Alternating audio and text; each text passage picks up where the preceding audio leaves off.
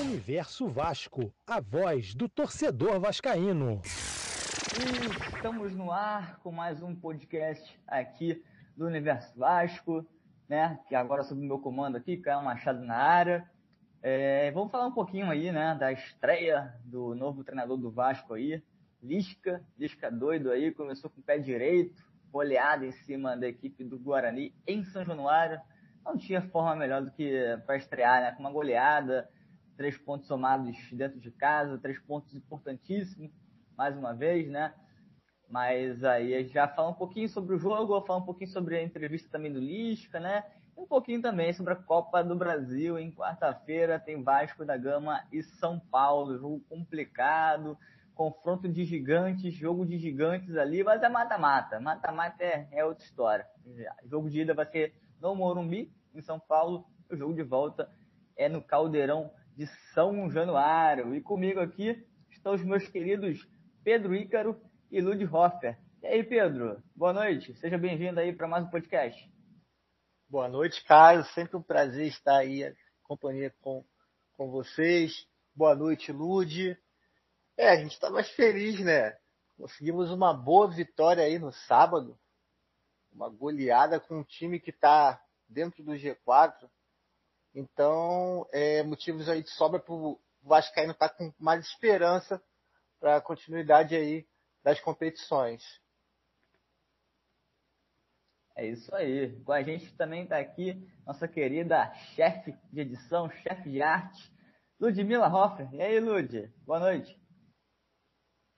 E aí, Caio? E aí, Pedro? Prazer estar com vocês aqui no podcast pela primeira vez, hein? Primeira vez aqui no podcast. Vai ser um bate-papo bem legal. E, e é isso aí, vamos com tudo. É isso aí, gigante. É isso aí, torcedor Cruz Maltino. Então vai se ligando aqui com a gente. Quando você vai ouvindo aí no seu. na ida ao trabalho, na ida para o colégio, para a faculdade, para onde for, ou tá almoçando, tá jantando, enfim, dá uma, dá uma escutada aqui no nosso podcast, para você ficar sabendo nossas opiniões, as informações aqui também, né? Lembrando que o nosso UV News de segunda a sexta-feira, 8 da manhã, meio-dia e meia e 8 e meia da noite, você pode conferir lá no nosso Facebook e também no nosso YouTube, sob o comando lá do nosso grande Iraio Romão, da nossa querida Juliana Macedo.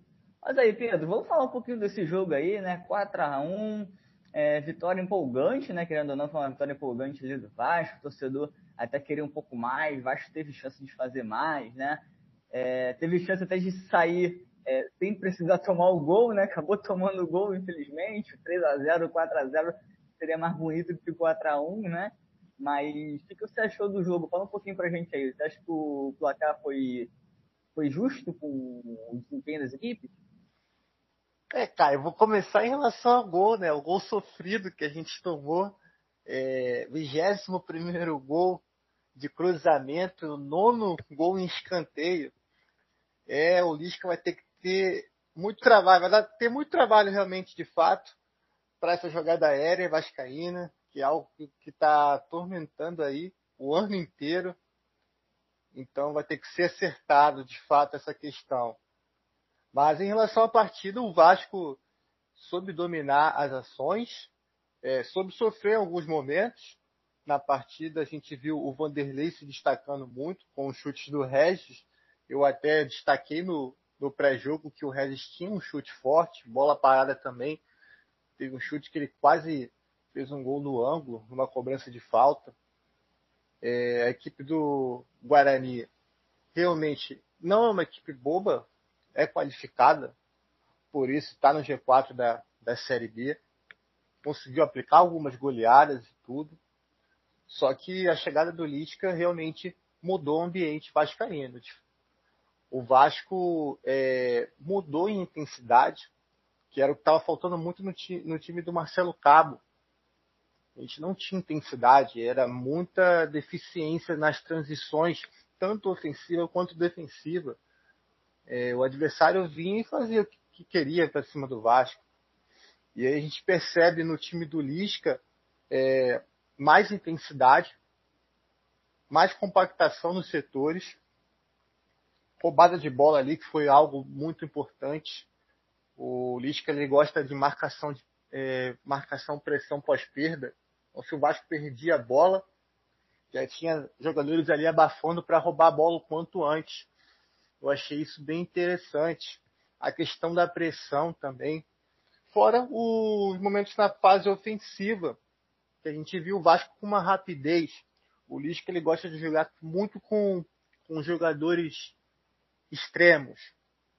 É, o Léo Jabá, o Gabriel Peck. Léo Jabá, que por sinal fez uma ótima partida. Então, assim, o Vascaíno não, não esperava um 4 a 1 uma goleada, assim, há muito tempo a gente, a gente até estava destacando na, na transmissão, há muito tempo a gente não fazia uma goleada em campeonato brasileiro. Se eu não me engano, a última foi contra o América Mineiro. Foi no ano de Pedro. Oi. Pedro, é, até você falando aí da, da, goleada, né, que a gente não, não via há muito tempo, a, quando o Vasco fez 2 a 0 ainda ficou aquela sensação assim, poxa, ainda dá para perder, né? Porque a gente sempre que abre o placar nos últimos tempos acabava tomando a virada, né? Não, é verdade. É verdade, Lud. A gente ainda tinha essa apreensão, mas o time do Lisca é, fez o primeiro gol, tomou um pouco de pressão, mas fez o segundo e aí no segundo tempo a gente acertou mais. Então aí as coisas fluíram bem mais. E foi uma vitória é grande mesmo. Uma vitória muito grande de fato. Que dá esperança aí pro Vascaíno por dias melhores. E a gente está mais próximo aí do G4, quinta posição. Então tem tudo aí para conseguir esse acesso. E quem sabe Copa do Brasil avançando de fase aí. O Lisca chegou na semifinal no último ano com o América Mineiro tudo pode acontecer. É isso aí, gigantes. E aí, Lud, o que você achou do, da partida, né? Da goleada em si? E, assim, no meu ver, teve uma falha ali do Hernando, né? No gol que a gente acabou levando. Você concorda? Você achou que foi falha dele ou foi mais mérito mesmo da equipe paulista? Então, Caio, é, vamos lá por partes, né? Eu, eu eu acredito que foi uma grande partida, né? Na verdade, foi uma grande partida. Como o Pedro disse, a intensidade do time é totalmente diferente, né? Do que a gente estava acostumado a ver. E apesar de ter feito 2 a 0 e a gente tá um pouco apreensivo ainda, é, a gente via que o time estava jogando para cima, não estava aguardando o adversário, né? Era um time com toque de bola de primeira rápido, com a transição rápida. Então, estava muito diferente. E é isso que a gente espera ver do, do, do Vasco da Gama, né? O, um time que tem aí uma qualidade técnica bem superior a todos os times, na minha opinião, todos os times que estão na Série B. A qualidade dos jogadores, para mim, é o melhor time hoje na Série B. Então, se souber aproveitar de fato, a gente consegue ter um time competitivo e, e a, alcançar aí o objetivo que é chegar, voltar para a Série A, né? E, só que assim, é o primeiro jogo do Lisca, né? A gente viu aí uma motivação diferente. Um, é, ele teve um dia só, né, para poder treinar os jogadores, mas já fez a diferença. Se continuar assim, eu acredito que a gente vai ter um, um campeonato bem melhor de assistir, um campeonato bem mais favorável ao Vasco. E quanto ao erro ao gol, eu acredito que foi mais erro do que a, a efetividade do time né, do Guarani. Mas é, é acertar. O, o Lisca está aí para isso. Ele vai pegar esses pontos e começar a acertar eles. É muito importante o que a Lud comentou também, né? Eu falei meio para botar a lenha na fogueira, né? Falando um pouquinho do erro do, do Hernando ali. Mas é, o, o Lisca também só teve um dia para treinar o, o, elenco, né? Um dia para treinar o time, para ver se arrumava alguma coisa ali na, na defesa, coisa do tipo ali. Então, qualquer erro ali, qualquer falha que tivesse, era compreensível. Até pela, pelo pouco tempo que o, o treinador e o Lito teve para tentar arrumar a coisinha, né? Tá tentando arrumar ali as coisas ali, a defesa e tal. E uh, conseguiu fazer ali o, o básico, o, o, mínimo ali para a gente não sofrer tanto assim defensivamente e também aproveitar é, o melhor que a gente podia ofensivamente falando, né? É, lembrando aqui o, o, torcedor, né, que for ouvir aqui o nosso podcast, que atualmente o Vasco está em sexto lugar, né? A um pontinho só do G4. Um pontinho de novo do G4. Uma vitória bota a gente dentro do G4 de novo, se tudo der certo aí, próxima rodada a gente tem um clássico contra o Botafogo aí, a gente consegue manter o Botafogo lá embaixo e a gente lá em cima, né, Pedro? É verdade, é isso que a gente espera, né? A gente espera aí um Vasco protagonista. Eu até deixei em uma das matérias que fiz para o site da Universo Vasco, foi até com o jogo contra o Náutico, que o Náutico foi protagonista da partida e o Vasco coadjuvante. Então a gente quer um Vasco cada vez mais protagonista. A Lud destacou bem o, o time do Vasco, o elenco do Vasco em si é um dos melhores é, da Série B. Eu acho que até um dos mais caros ou mais caro. Então a gente quer o Vasco realmente vencer nas partidas. São Januário é lugar de três pontos. É, a gente quer um time em evolução. Agora com o Lisca eu estou confiante. Treinador aí que realmente é, você destacou até um negócio muito bem, Caio. A questão de que ele teve só um dia, entendeu? Ele não conseguiu implementar todas as ideias que ele tem de jogo, mas em um dia, ou algo muito interessante foi a questão dele chegar e querer saber a vida de cada jogador, querer saber a história de cada jogador. E um líder tem que ter isso, tem que ter a conexão com seus atletas. E o que o Lisca fez na, é, na sexta-feira, visando o jogo de sábado, realmente é, ajudou muito a ter a goleada no, no, dia seguinte. Essa conexão que ele fez com o grupo. Isso daí que o treinador faz é excepcional, realmente. É isso aí, né? Só repassando de novo, né? Que eu acabei falando da classificação do Vasco, mas não falei dos adversários, né? O Náutico no momento é o líder, né? Com 30 pontos, seguido pelo Curitiba com 25, que tem um jogo a menos, né? Vale recordar aí. É, CRB é o terceiro com 24 pontos, e o Goiás fecha ali o G4 com 23 pontos.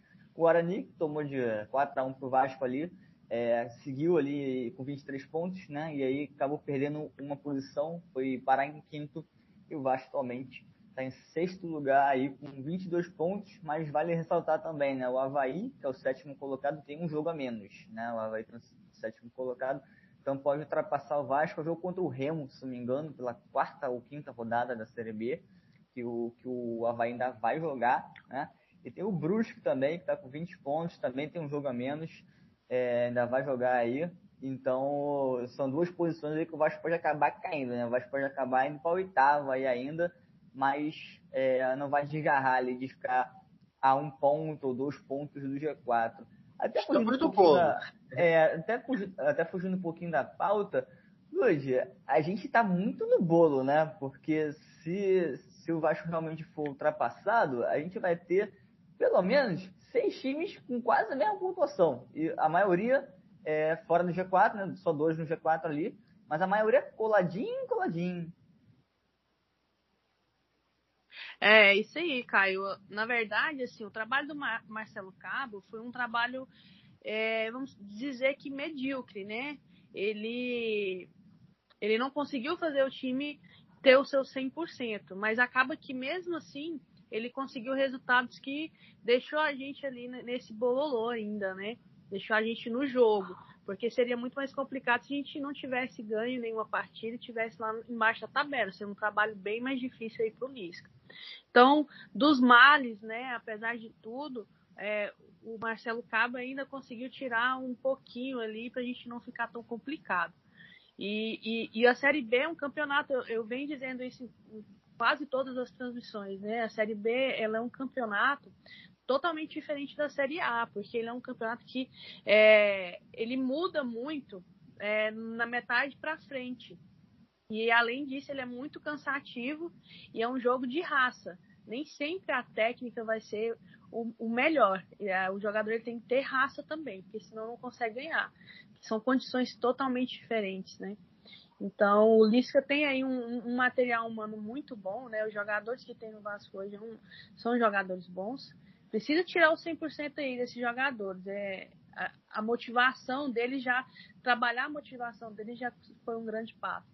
Então, a gente tem chance ainda, tem chance ainda. É, depois da, da metade do campeonato, muitos desses, desses times que estão aí em primeiro podem começar a desandar, né? Então a gente vai ver uma tabela completamente diferente. É, exatamente, né? Lembrando que o atual líder aí, o Náutico, né, com 30 pontos, vai enfrentar o Curitiba na próxima rodada aí, confronto direto entre as equipes na 15ª rodada aí, então é, é uma chance pro Coxa dar uma segurada aí no, no Náutico aí, todo mundo voltar pro mesmo bolo, e é, recentemente também né, a gente teve notícia aí hoje que o, o Chiesa se machucou, né? O Chiesa foi um dos principais atacantes ali do, do Timbu. E Caio, tem outra coisa para você ver esses que estão na, esses que estão aí na frente, por exemplo, o Náutico, se eu não me engano, a última, as última, a última partida empatou, se eu não estou enganada. Isso. É, é, teve um empate, o Guarani que estava aí na frente perdeu para o Vasco, né? Então, assim, o, o Goiás também, que está aí nesse, nesse bololô, também perdeu. Então, assim, é como eu disse, é, é, acerto e erro. Nem todo mundo vai acertar sempre. A gente tem que fazer o nosso. Esse é o foco. É, sem dúvida, né? É, até o próprio Vasco é culpado por isso, né, Pedro? Porque a gente enfrentou todo mundo que está na nossa frente, a gente, a gente enfrentou recentemente. Ele só perdeu, não perdeu para ninguém, né? Se não me engano, a gente venceu a gente venceu o CRB, o Goiás e o Guarani. Não, o Goiás a gente empatou, né? Não, a gente perdeu pro Goiás por 1x0. É, só a, gente, a gente só acabou perdendo pro Goiás mesmo, né? Fora isso, a gente empatou com o Coxa e com o Náutico, né? Verdade, Caio. A gente realmente só, só perdeu pro Goiás naquela partida que também jogou com um a menos a grande parte dela. Mas os adversários aí, vamos dizer, mais fortes, o Náutico, o próprio Coritiba, que estava à frente, nós conseguimos pontuar também, juntos. Não vencemos as partidas, mas pontuamos. Isso daí é muito importante no, numa Série B, pontuar. Claro que a gente quer a vitória em primeiro lugar. Mas é, acredito que agora com o Lisca, a gente vai conseguir ter uma regularidade maior de vitórias. Conseguir é, os três pontos do que ficar empatando. Porque realmente a gente empatou alguns jogos que não era para ter empatado. A gente poderia estar numa situação bem melhor na classificação. É, é aquilo que a Lute falou, da, da Série B, que é um campeonato à parte, diferente. E nos últimos anos, cada vez mais demonstrando um equilíbrio. Então ali não pode bobear. Ainda mais o Vasco, que é um time grande. Eu acho que time grande, Vasco, Botafogo, Cruzeiro, tá certo que cada um tem a sua, sua particularidade do, que, do, do ambiente que está vivendo. Mas são times gigantes. Então eles, eles têm que entrar numa Série B para conseguir o máximo de pontos possíveis e estarem brigando aí pelo título. É, meu povo, a Série B tá nivelada, tá todo mundo juntinho ali, no primeiro ali até o até a zona de rebaixamento, mais ou menos ali também. Só o Náutico realmente está tá mais discrepante mas a gente aí tem tudo para conseguir tirar a diferença nas próximas rodadas, né? Tem muita, tem muita água para rolar ainda nesse, nesse campeonato, aí nessa Série B, e o Vasco tem tudo aí para é, entrar no G4, né? E brigar também pelo título, né? Esperamos que o Vasco brigue pelo título e garanta o acesso o mais rápido possível. Agora, gente, deixa eu voltar um pouquinho pro tema do, do jogo, né? Em si. É, Pedro, a gente, eu, eu, até botei um pouco de linha na fogueira lá no, na, na narração, né? Falei que o Cano não estava aparecendo tanto no jogo. Quando o Cano apareceu, foi gol contra do, do Guarani, né? Mas tudo bem, narrador com a boca, boca santa, né? Mas isso acontece. É, melhor acontecer positivamente do que negativamente, né? Melhor do que eu falar, eu quero se machucar. Mas o Lisca também falou no, na entrevista dele, né, de a coletiva de apresentação e tal, e futebol é saber se posicionar, né? E aí elogiou, claro, o Cano, né? E isso o Cano é mestre. E o Cano realmente é mestre, mas você não acha que faltou um pouquinho mais de participação do Cano contra o Guarani, pelo menos? É, Caio, o, o Cano, ele chegou a fazer o gol de pênalti, é, não teve muitas oportunidades realmente, de fato. Eu acho que foi muito mais pelo desenrolar da partida mas ele foi um jogador bem importante, é, inclusive no momento sem bola. Ele era aquele jogador, como é de característica do Lisca que eu destaquei. O Lisca ele gosta de jogadores que pressionam a saída de bola adversária. E o Cano vem fazendo isso muito bem. É, não na questão somente de pressionar, o Cano também tem a questão de se desmarcar.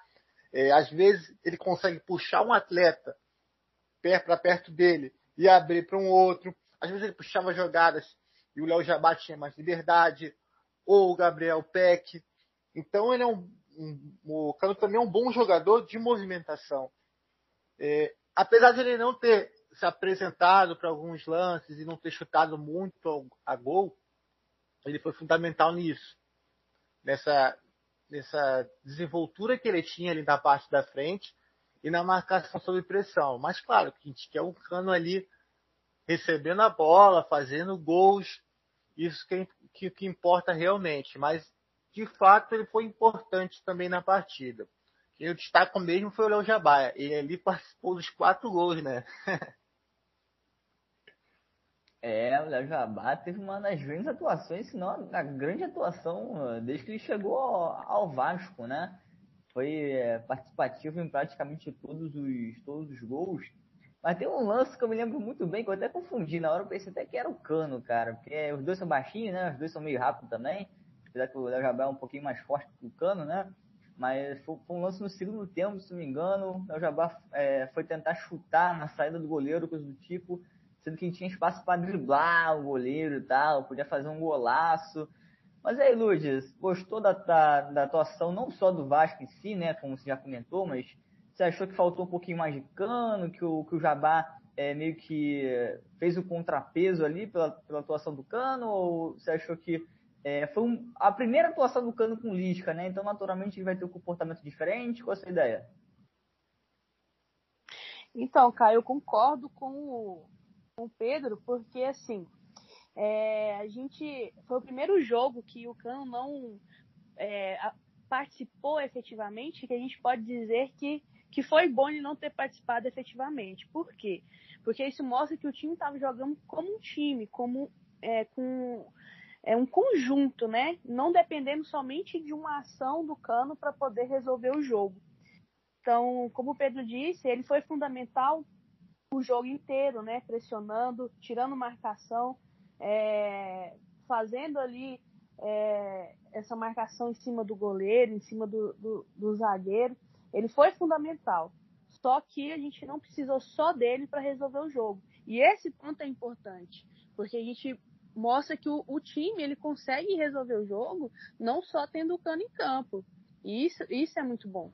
Então, eu acho que se continuar assim, né, claro que a gente quer que o Cano faça gol, que ele participe efetivamente, né, mas é, ele foi de total importância para que a gente conseguisse construir aí os quatro gols, inclusive no gol que o Léo Jabá, que o zagueiro, né, faz contra, é, o zagueiro somente tirou aquela bola daquela forma porque o Cano estava ali para receber e ele achou que a bola chegaria no Cano.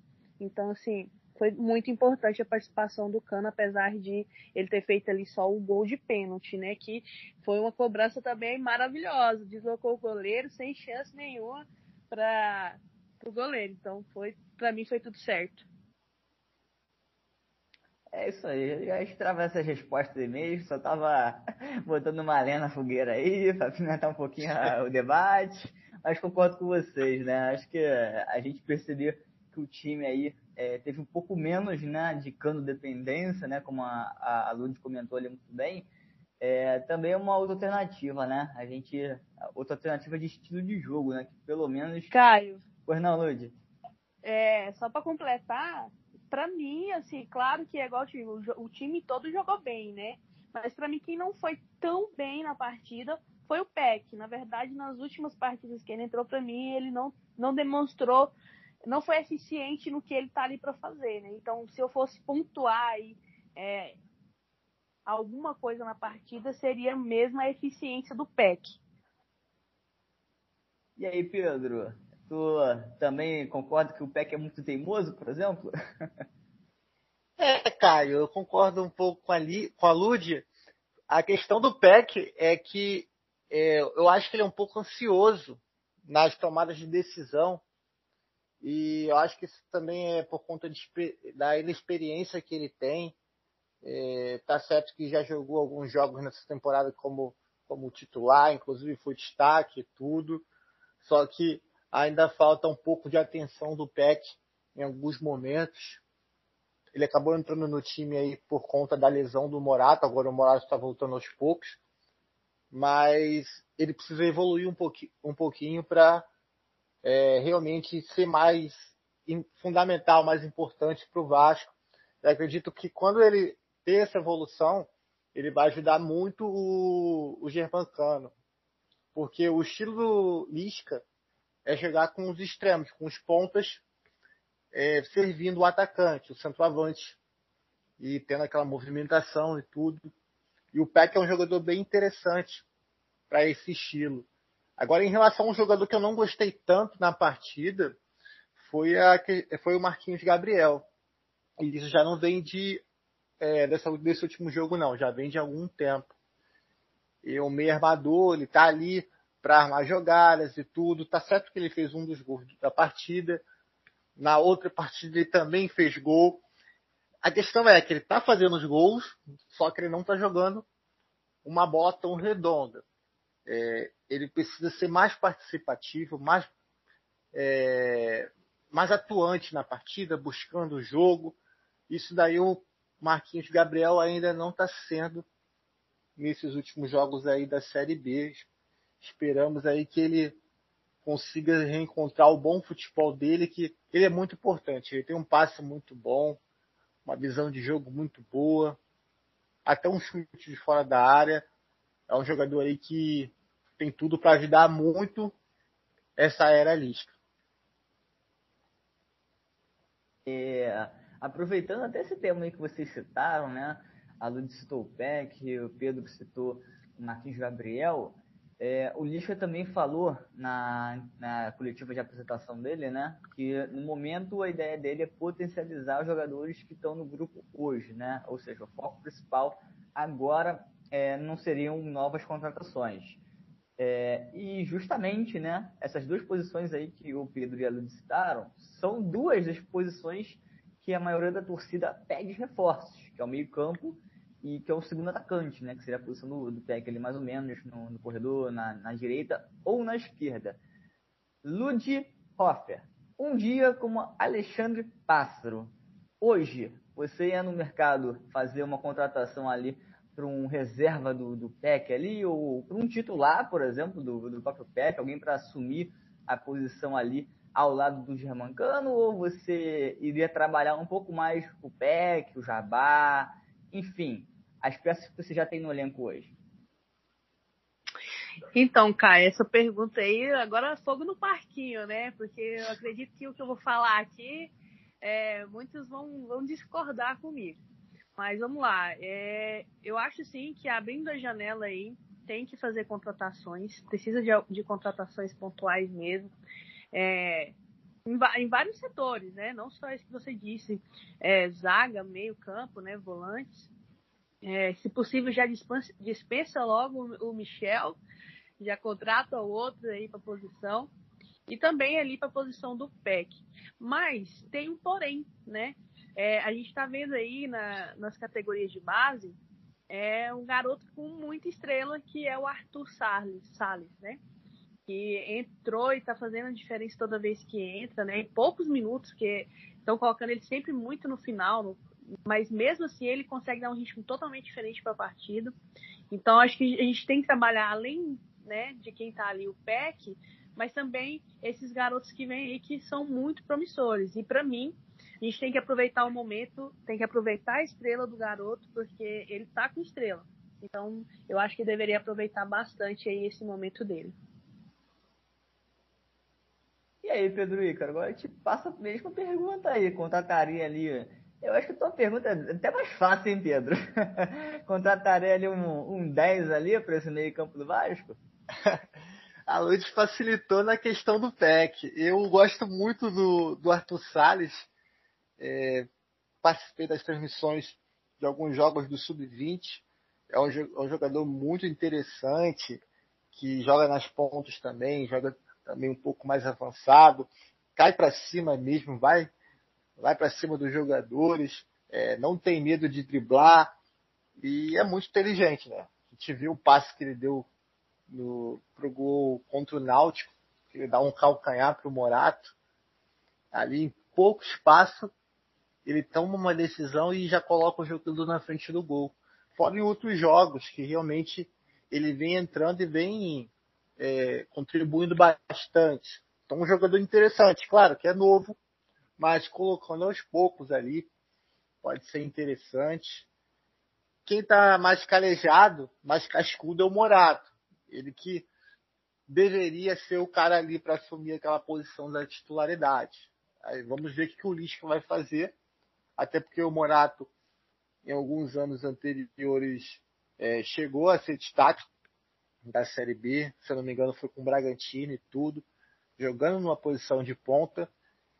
Então vamos ver se o Morato pode evoluir, mas eu pensaria com carinho de fato para contratar um jogador de ponta.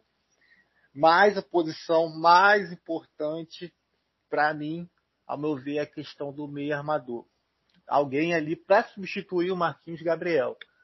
Não desmerecendo o jogador. Se tiver que ficar com ele até o final, tudo bem.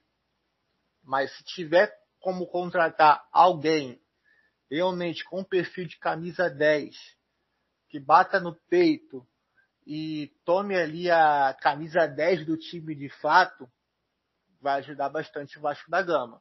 Então, se eu fosse o Pássaro, a principal posição, principal posição que o Vasco tem que visar no mercado é o camisa 10, o meio armador.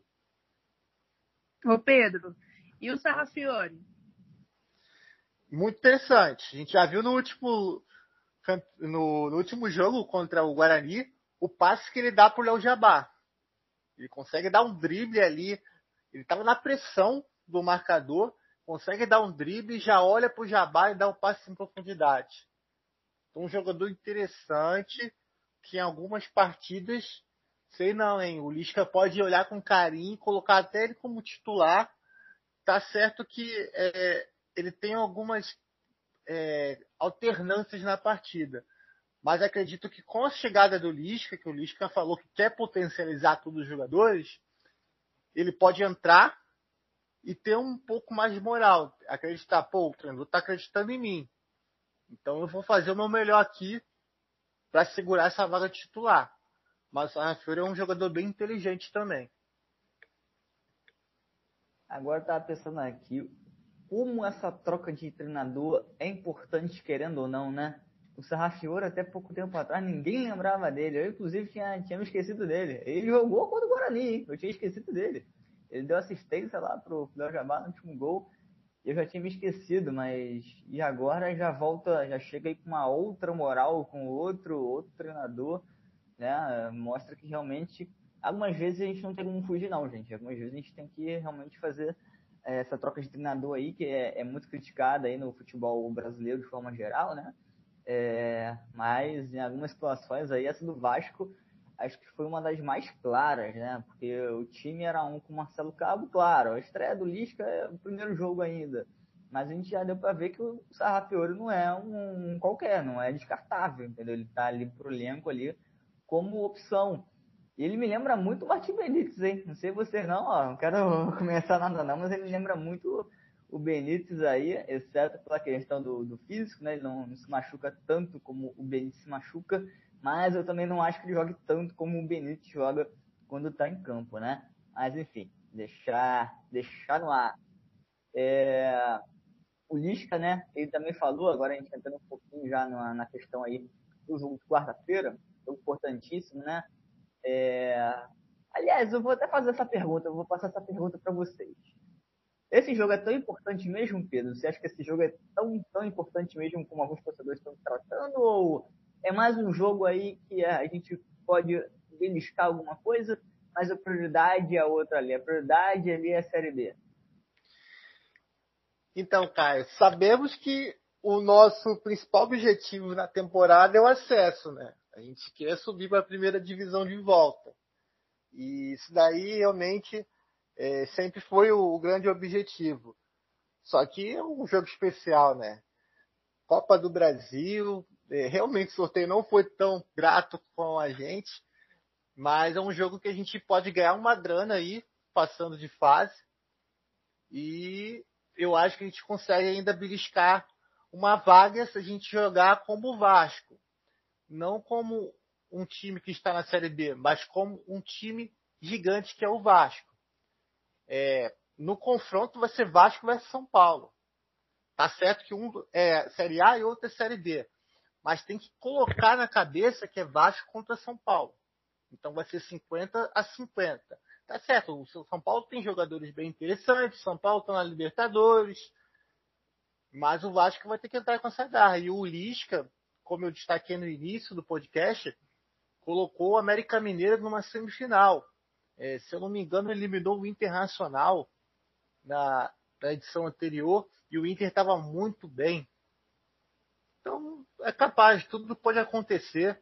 É, acredito que para o torcedor, claro, vai querer ganhar todos os jogos, vai depender do, do planejamento da diretoria. Realmente, o acesso é o principal, mas eu acho que a gente consegue ainda uma vaga se a gente jogar como o Vasco, como um time gigante. E o Lisca é inteligente para isso. Ano passado ele já mostrou. Então ele pode ser o diferencial aí. Claro que são duas partidas, 180 minutos, mas tudo pode acontecer. Eu acho que o que mais dá esperança para o torcedor vascaíno é essa questão do mata-mata, né, Lud? Porque por mais aí que exista uma diferença estrutural, financeira, técnica também, né? É... São dois jogos, né? O primeiro jogo no Morumbi, é a volta, é como, como diziam, né? Em casa a gente conversa. Apesar que, infelizmente, a gente não tem a torcida de volta aí, é, por enquanto, né? Esperamos que a vacinação aí avance o mais rápido possível mas infelizmente a gente não, não tem São Januário lotado, que certamente estaria lotado aí, né? Depois de 4x1 do, do Vasco com o Lisca contra o Guarani, o jogo da, jogo da volta aí contra o São Paulo seria outros 500, mas imaginando aí um resultado negativo, Lúdia, por exemplo, 1x0, 1x0, 2x1, coisa assim do tipo, para o São Paulo, né? Você acha que ainda assim vale a pena a gente focar as atenções do jogo de volta vai tentar, sei lá, é, né, vencer, levar para os pênaltis, enfim, tentar é, beliscar realmente algo, algo maior? Poxa, Caio, não consigo nem imaginar um cenário negativo, não, viu? Para mim, esse cenário de Vasco e São Paulo aí foi o melhor cenário é, que poderia acontecer, porque se a gente ganha, né, é, o São Paulo, que é um dos fortes candidatos, então a gente tá bem, entendeu? É melhor do que pegar um time menor, ganhar aí, achar que tá tranquilo e, e aí ir para outra partida mal. E com certeza, como você disse aí, se tivesse torcedor, Caldeirão ia ferver na partida de volta. Com cenário positivo ou negativo, com certeza iria ser muito bom. É, agora respondendo, né, de fato a pergunta, é, eu acho que assim, é como o Pedro disse, né, o nosso foco é a Série A. Mas a gente não pode pensar só no, na, na, na, Série A. É, os times estão aí com vários campeonatos e eles podem ganhar vários, como a gente já viu aí times ganhando vários campeonatos no mesmo ano. Tem potencial. Então, claro, né? É, o, o foco vai ser a Série A. Mas sem deixar de pensar também na, na Copa do Brasil, porque é um, é um, um título importante, é um, um campeonato que traz muito dinheiro, né? E a gente precisa disso nesse momento. Então, eu acredito que, que tem que colocar força sim, né? E ir para cima. E o São Paulo é um time bom pra gente. Por quê? Porque eles, eles, eles vão para cima. É, é melhor do que pegar um time que fica todo fechado. No caso, pro Vasco, é melhor pegar o São Paulo que vai vir para cima e abre brecha para a gente contra-atacar e assim poder até ter um resultado bem positivo, ainda mais se a gente jogar da forma que jogou esse último jogo aí. Caio. Pois não, Pedro. Estou muito curioso para saber como o Lisca vai jogar contra o São Paulo. Porque é, o Lisca ele joga também muito de acordo com como o adversário joga. E o Crespo é um pouco uma incógnita de fato. Vezes joga com três zagueiros, às vezes joga num, num esquema de 4-4-2, 4-5-1. Então o Crespo ele muda muito. E um, assim, um ponto um, que eu ia destacar na seguinte questão, que o Crespo, acredito eu, está com mais vontade de vencer a Libertadores, né? Claro, vai jogar para vencer a, a, o jogo contra o Vasco na quarta-feira. Mas o foco principal do Crespo é a Libertadores. Então, pode ser que ele não venha com tanta vontade assim de classificação. Mas, claro, é, vai ser o primeiro jogo, e aí o que o São Paulo construir vai adiantar a, o planejamento dele. Mas, como eu disse, tudo pode acontecer. Eu estou muito ansioso aí para saber como o Lisca vai jogar nessa primeira partida. Porque ano passado ele jogou contra equipes grandes e conseguiu bons resultados. Eliminou o Corinthians nas oitavas e eliminou o Inter nas quartas da Copa do Brasil pelo América Mineiro. Então vamos ver.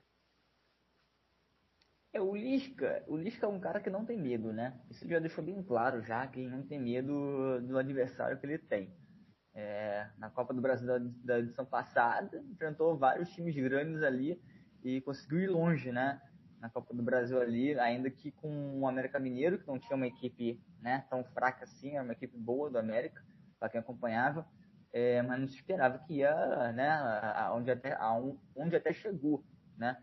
E aí, acho que esse é um dos pontos principais do Lisca, que ele realmente não, não tem medo. Se perder, perdeu. Basicamente isso. Pelo menos é assim que eu entendo ele. E é o inverso que eu via no Marcelo Cabo. Marcelo Cabo, acho que vocês vão, vão, vão concordar comigo, né? É, aí se não concordarem, podem falar, viu, gente? Tranquilamente. É, mas uma partida que eu me lembro muito bem dessa, da postura covarde do Marcelo Cabo foi contra o Curitiba. Ele tinha as chances de ganhar, e ele recuou o time, ele evitou mudar o time, evitou é, tentar ir para cima do, do Curitiba para tentar um resultado é, melhor do que empate, ele está covador, né? Curitiba, né? Independentemente seja em casa ou fora. Mas acho que uma equipe como o Vasco não, não pode se acovardar. Seja, a gente não se acovarda contra o derivado, a gente faz 4 a 4 com o derivado, pô, coisa que eu nunca vi na vida, entendeu? E a gente vai se acovardar com o Curitiba, não faz, não faz nenhum sentido. Mas acho que isso aí é uma das grandes marcas aí, boas é, do Lisca, né? É, assim, só algo que eu vejo como talvez perigoso é o que eu já vi torcedor do Vasco falando. É, dá para ganhar a Copa do Brasil e Série B agora. O Lisca chegou. Calma, gente, calma, pelo amor de Deus. O Lisca chegou, a gente fez quatro no Guarani.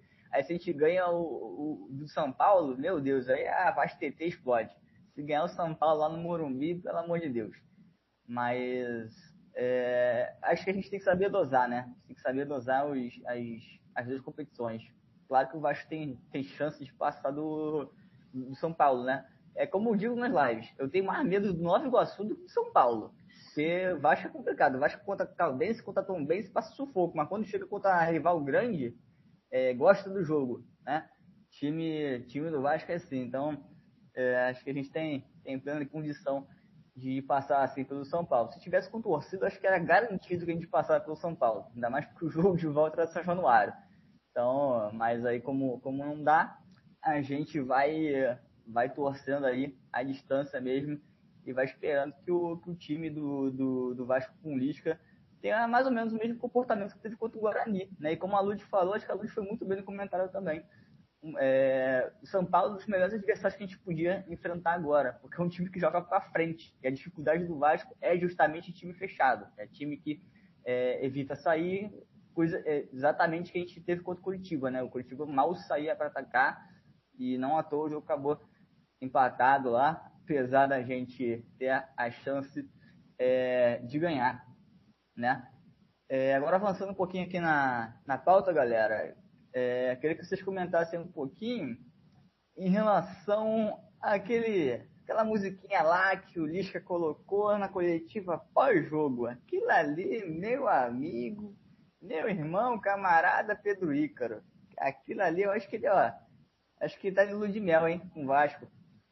É, aquilo ali é mostrar a identificação, né? Ele queria, ele já conseguiu na sexta-feira se conectar com os jogadores o pessoal ali do Vasco e tudo. E tinha que ter a conexão com o torcedor vascaíno, né?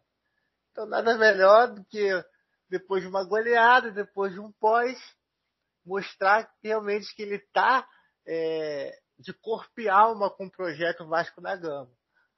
Aquilo ali foi bem interessante mesmo, bem, é, bem motivacional ali para todo mundo ali que tava. Tinha alguma dúvida do Lisca? Não tem mais. O cara ali tá de corpo e alma pro projeto Vasco da Gama. E ele é um cara muito de, de grupo mesmo, né, Lud? Eu cheguei a ver umas, umas partes do bastidores que saiu, saiu mais cedo aí, não sei se você conseguiu é, assistir, mas ele, foi, ele falou muito dessa questão de motivação aí, falou do. É tipo Luxemburgo, né? Ele lembrou na hora, ele lembrou Luxemburgo.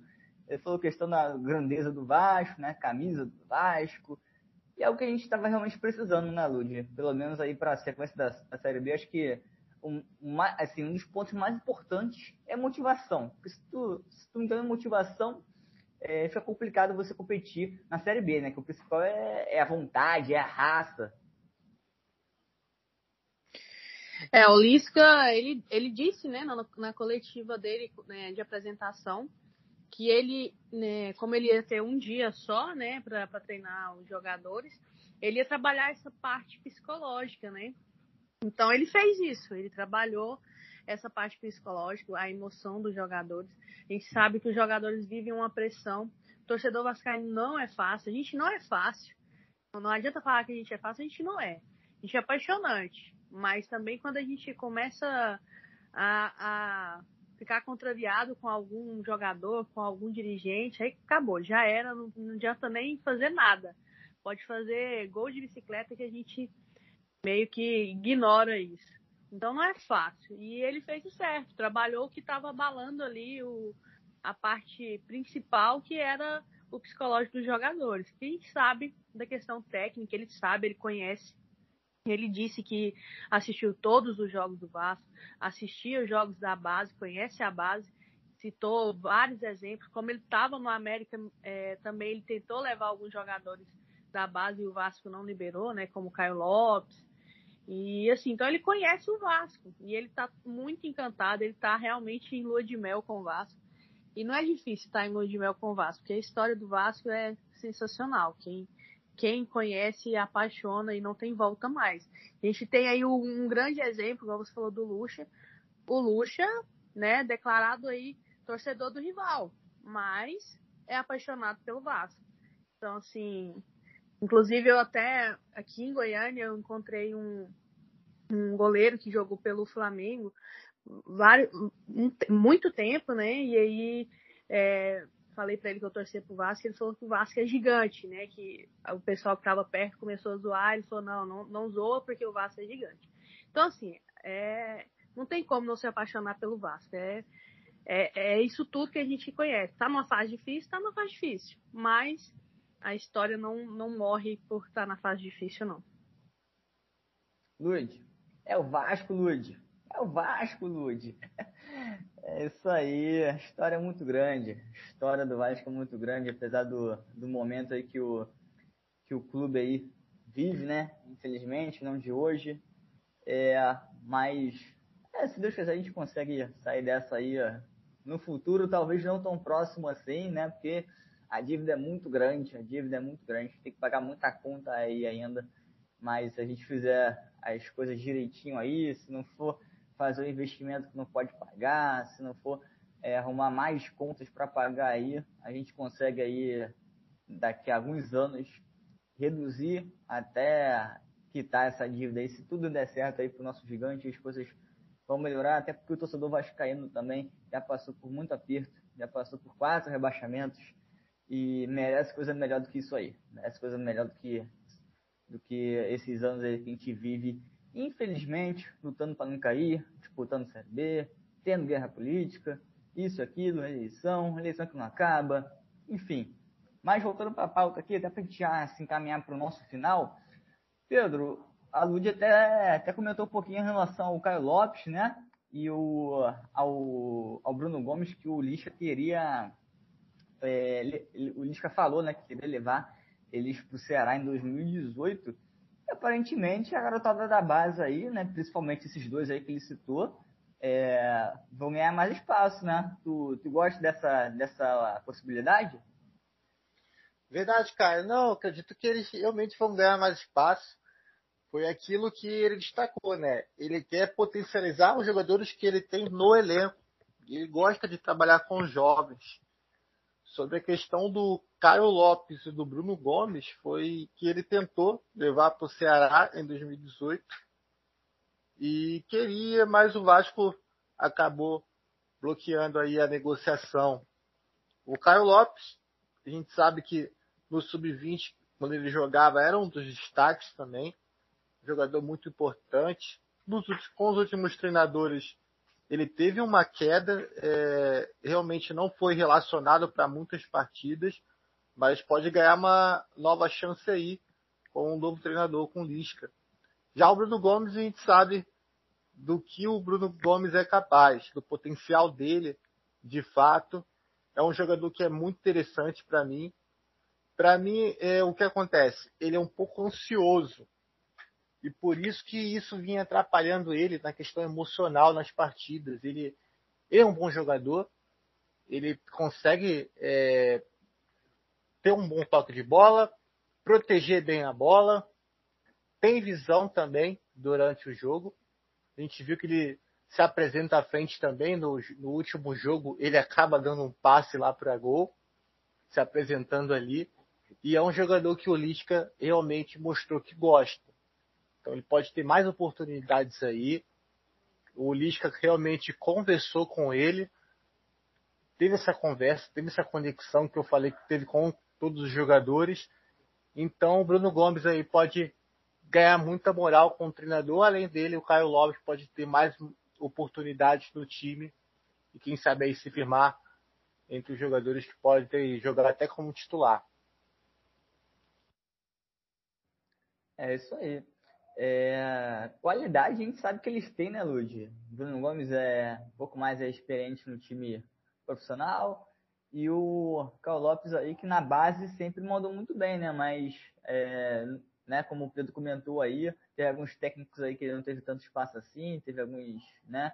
Acabou tendo pouca oportunidade, mas aparentemente vai voltar a ter chance, né, Lud? Gosta?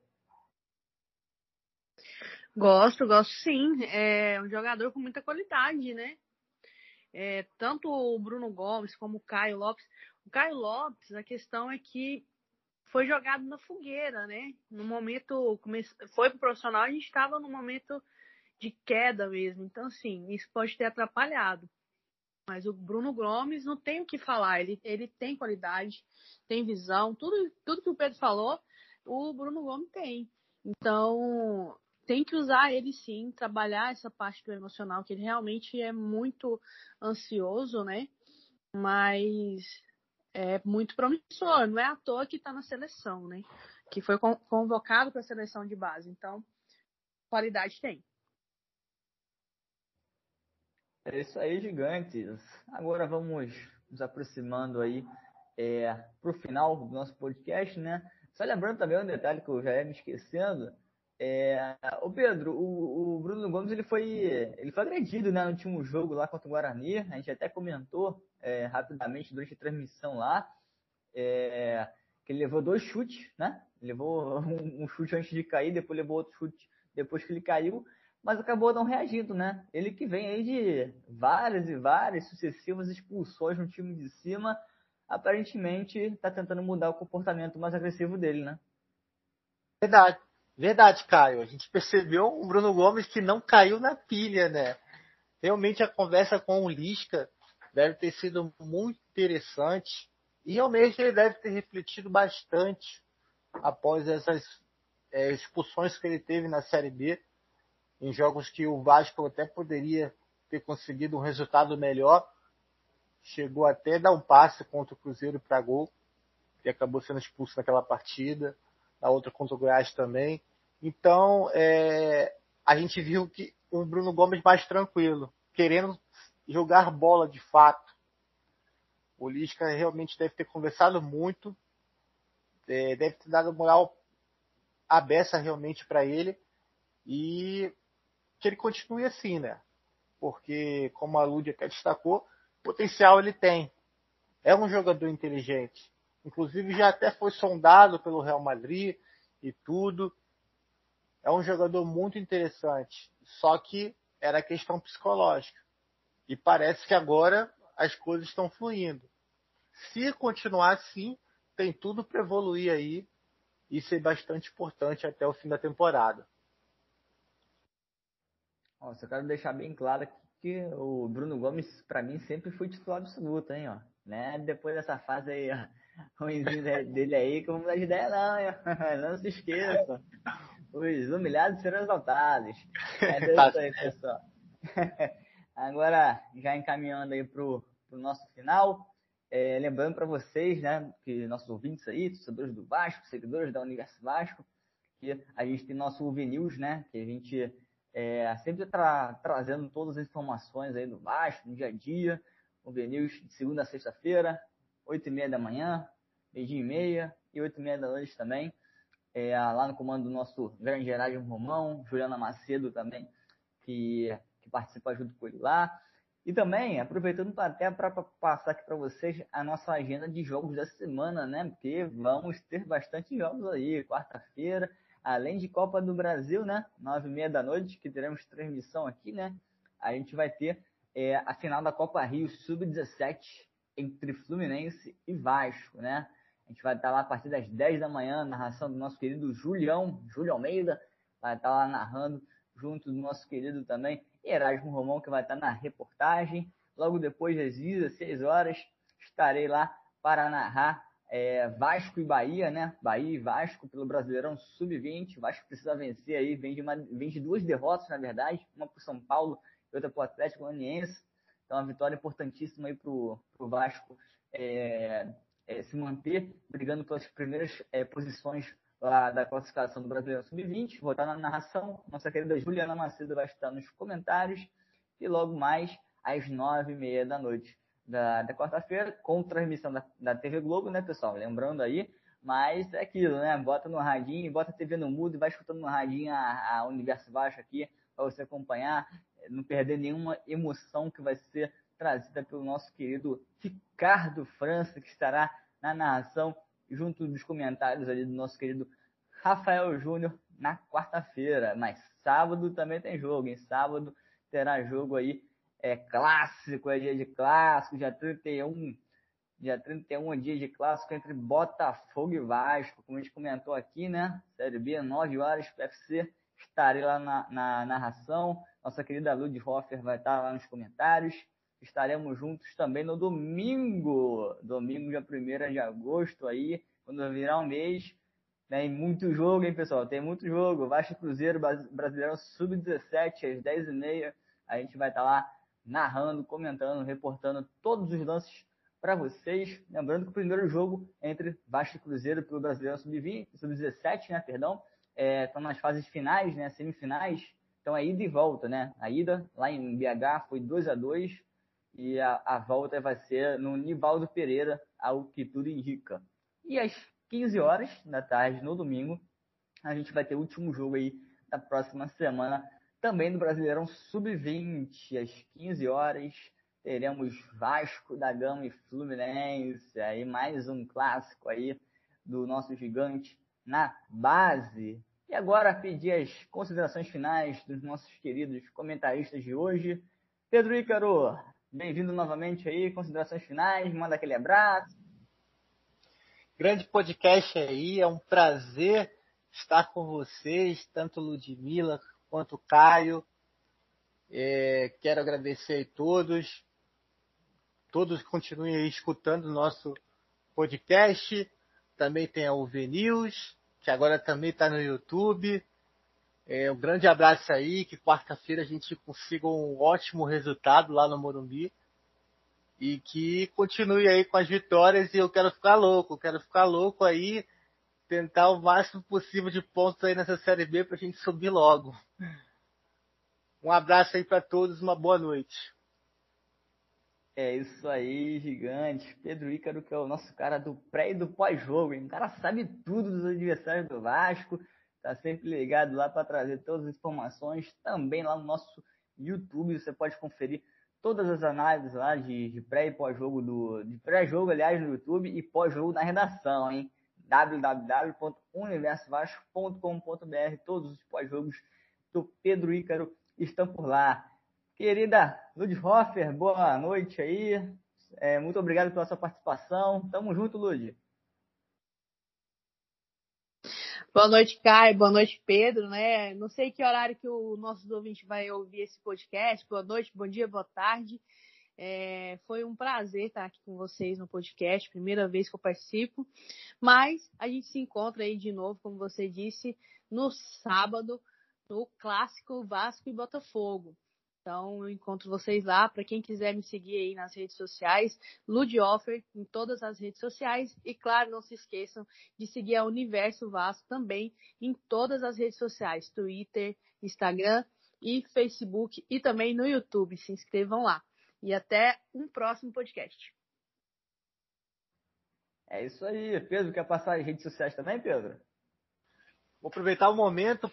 pedroícaro.jornalista e seguir aqui, como a Lud destacou, as redes sociais da Universo Vasco, né? Se inscreve lá no YouTube, ativa o sininho todo mundo. Vamos que vamos, Universo Vasco aqui. É isso aí. Depois dessa divulgação aí, eu não preciso falar mais nada. Arroba Universo Vasco em todas as redes sociais. Estamos vivendo Vasco aí 24 horas por dia. Muito obrigado, torcedor. Muito obrigado, ouvinte. Muito obrigado ao nosso seguidor aí. Tamo junto e é isso. Até uma próxima. Aqui é pelo Vasco e para o Vascaíno sempre.